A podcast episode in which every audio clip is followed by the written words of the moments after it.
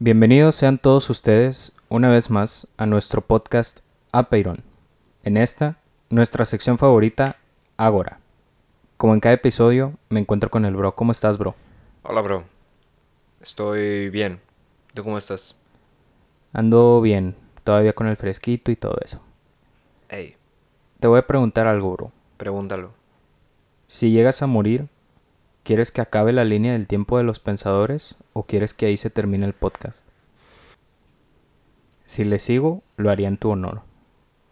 Si no, también. Yo digo que sería perro terminarlo, bro. Yo también, bro. Vale, Si muero, también lo terminas. jalo. Ya está. Pero bueno, hoy venimos a hablar de la vigésima primera idea de Aristóteles. Ya nomás falta esta y otras seis. Vale. Ya pronto. Eh, bro, pero no mueras, bro. Ah, no, ni tú, bro. Vale. Ya quedó. La vigésima primera idea de Aristóteles dice algo... Antes de decirles qué dice, Claro. les voy a decir quién dijo algo al respecto, antes o después. Para empezar, esta es una idea contraria a otra idea de Platón. Y eso es lo único en contra. Por otro lado, posterior a Aristóteles, quienes presentaron una idea a favor están Arthur Schopenhauer, Monroe Beardsley y Arthur Danto. Mm. Nombres interesantes. Ya se extraña a Nussbaum, bro. Claro, pero probablemente la veremos en las próximas seis ideas. Vale. Probablemente. Ahora sí, la idea dice algo como esto. La tragedia la hacen los intérpretes y no la narrativa, provocando a través de la piedad y el miedo la purificación, entre paréntesis, catarsis, de tales emociones. Ahí les va otra vez. Sí, porque está fuerte. Ey. La tragedia la hacen los intérpretes y no la narrativa, provocando a través de la piedad y el miedo la purificación de tales emociones. Veo que andas analizando la idea, bro. Claro. Se ocupa procesar. Ey. ¿Ya la procesaste o la sigues procesando? Está medio cabrona. Ey. Vámonos por partes. Vale. La primera parte sería, la tragedia la hacen las in- los intérpretes y no la narrativa. La tragedia, pues nos referimos a lo del episodio pasado. El- la tragedia en el teatro. O las novelas, historias de tragedia. Que pues, como dijimos en el episodio anterior de Ágora, de Aristóteles, pues estas historias tienden a tener un final triste o alguna muerte, algo por el estilo, algo que no salió bien, algo que sale mal. Nos dice que la tragedia la hacen los intérpretes y no la narrativa. Es decir, la narrativa, o sea, la historia que nos cuentan, no es en sí la tragedia. O no sucede. La tragedia no sucede por esta historia, por la narrativa, sino por los intérpretes, los personajes principales. Los intérpretes, los personajes que aparecen en estas tragedias, son los que la hacen, son los que dan el juguito, el sabor a la tragedia. ¿Eso lo tenemos claro? Ey. Muy bien. Personita que nos está escuchando, si no, pues atrásale. Y vuelve a escuchar lo que dije. Entonces, ya que los intérpretes son los que hacen o dan sabor, hacen que la historia suceda en las, en las tragedias, esto provoca por medio de la piedad y el miedo.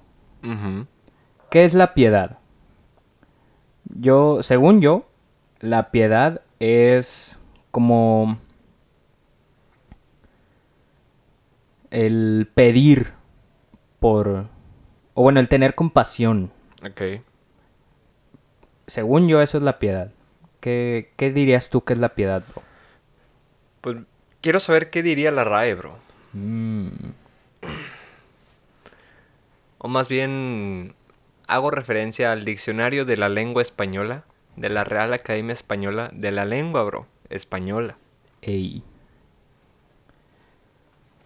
La RAE, quien proporciona el diccionario de la lengua española, nos dice que la piedad viene del latín pietas o Mm, piatis, que no nos dice qué significa.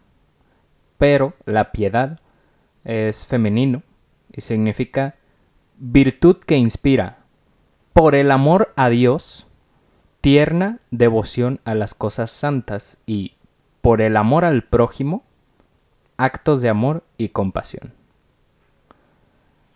Compasión.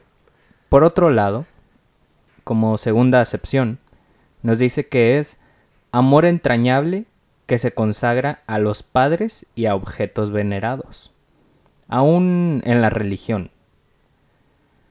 Como tercera acepción, y creo que en esto está el punto, Vale. nos dice lástima, misericordia, Mm, conmisernación, no, conmiseración. Ok. Y ya después nos da otra otra acepción referente a la religión, que es representación en pintura o escultura de dolor de la Virgen María al sostener el cadáver de Jesucristo descendi- descendido de la cruz. Ah, pero ese es el nombre de la obra, ¿no? Como La Piedad o algo así. ¿O no? Pues no sé, lo pone como cuarta acepción Mm, y no especifica si es de la religión. O sea, ah, ok. Pero bueno, tomemos la tercera acepción, Me parece bien. porque pues Aristóteles no creía en Jehová. No existía. Ey. No existe. Me iba a aventar ese comentario, pero qué bueno que Así te lo aventas no. tú. Bueno, es lástima, misericordia o conmiseración, Ok. Que es la compasión que se tiene al mal de alguien.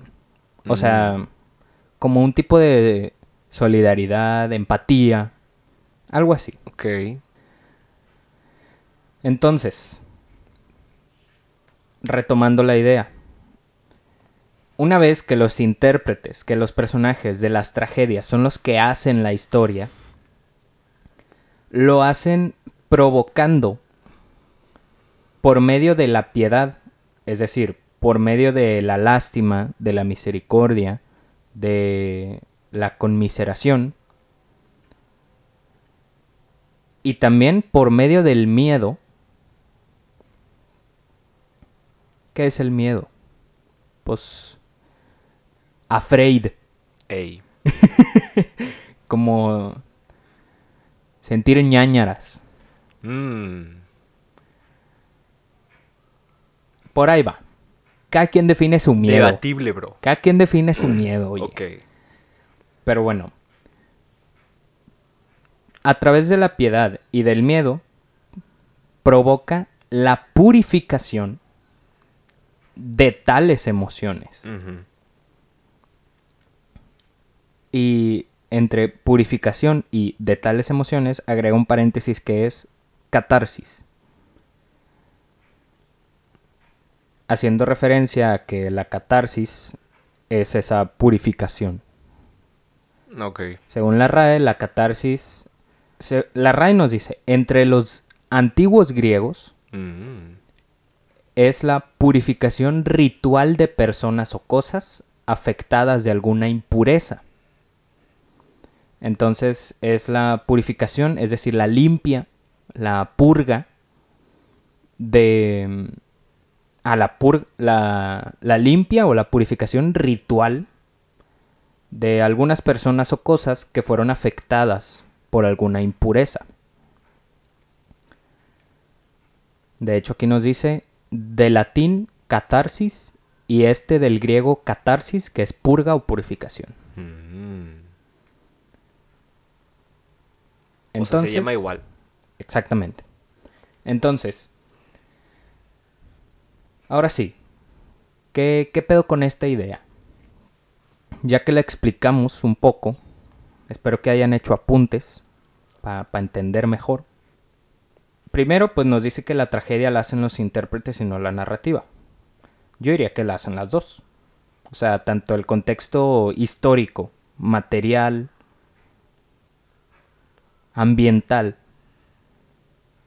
que influye en los personajes, en los intérpretes, es lo que hace la historia. ¿Qué opinas tú de eso?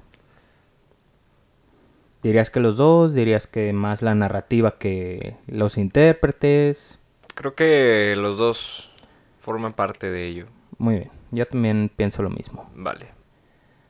La tragedia la hacen los intérpretes y no la narrativa, provocando, a través de la piedad y el miedo, la purificación de tales emociones. Está curioso porque dice que a través de la piedad y el miedo sucede la purificación de esas mismas emociones. A través de la piedad y el miedo que evocan o que provocan estos personajes de la historia, se limpia, se purga, se purifica nuestras emociones en específico la piedad y el miedo. ¿Por qué la piedad y el miedo? Porque son las esenciales en las tragedias. Un- uno siente piedad, empatía, se- es, es compasivo con el personaje, o sea, te sientes mal por él, dices, pobre vato o pobre morra. Ey. Y el miedo, pues, yo diría que depende de la historia, pero pues dices, qué miedo estar ahí, qué miedo enfrentarte a- ante esa situación trágica. Entonces, básicamente lo que Aristóteles nos está diciendo es que cuando nosotros leemos una tragedia o vemos una obra o una película trágica, por ese mismo sentimiento que tenemos nosotros hacia el personaje de piedad, de empatía y de miedo al enfrentar esa situación que está viviendo, es como nosotros limpiamos esas emociones de nosotros. Sí. Nos está diciendo que como cuando nosotros vemos esas emociones y las sentimos por alguien más, es cuando dejamos de sentirlas por nosotros mismos. Mm. Está interesante. Qué deep. Sí. O sea, en una idea que dices, pues qué onda, qué onda con esta poética, hay una hay un trasfondo cabrón. Como yo veo que estás sufriendo y me siento mal por ti, yo ya no me siento mal por mí. Yo no estoy pasando lo que tú estás pasando. Por eso me siento mejor y mi vida está con madre. Ok. Y en eso está de acuerdo Schopenhauer, como vimos en la Ah, línea sí. del tiempo. ¿Qué piensas, bro, de esta idea? Después de este trasfondo, Sí, pues. Un buen análisis. ey, Está cabrón. y eso que no he leído la poética de Aristóteles, bro. Mm. Ey. ¿Tú estarías de acuerdo en que o tú sientes esa catarsis? O sea, como que te... O sea, no que te haga sentir bien ver a los demás sufrir, Mm. sino que te hace pensar, pues no está, mi vida no está tan mal. Pues fue algo así cuando vi la de Parasite. Ok. Muy recomendada. Claro. Para que la vean. Ey. Sí, está. Está deep esta idea. Pero. O sea, yo sí he llegado a reflexionar sobre eso. Que, Mm. por ejemplo, voy en el camión, camino a la casa. Y pues me siento agobiado, como. Chale. Estoy en el camión. Pero veo a personas que están en una peor situación que yo, en situación de calle, por ejemplo. Y dices, pues mi vida no está tan mal. Mi vida está bien. Ey, Entonces, esa sería la vigésima primera idea de Aristóteles. gracias por escuchar. Nos escuchamos en el siguiente episodio. Sobres.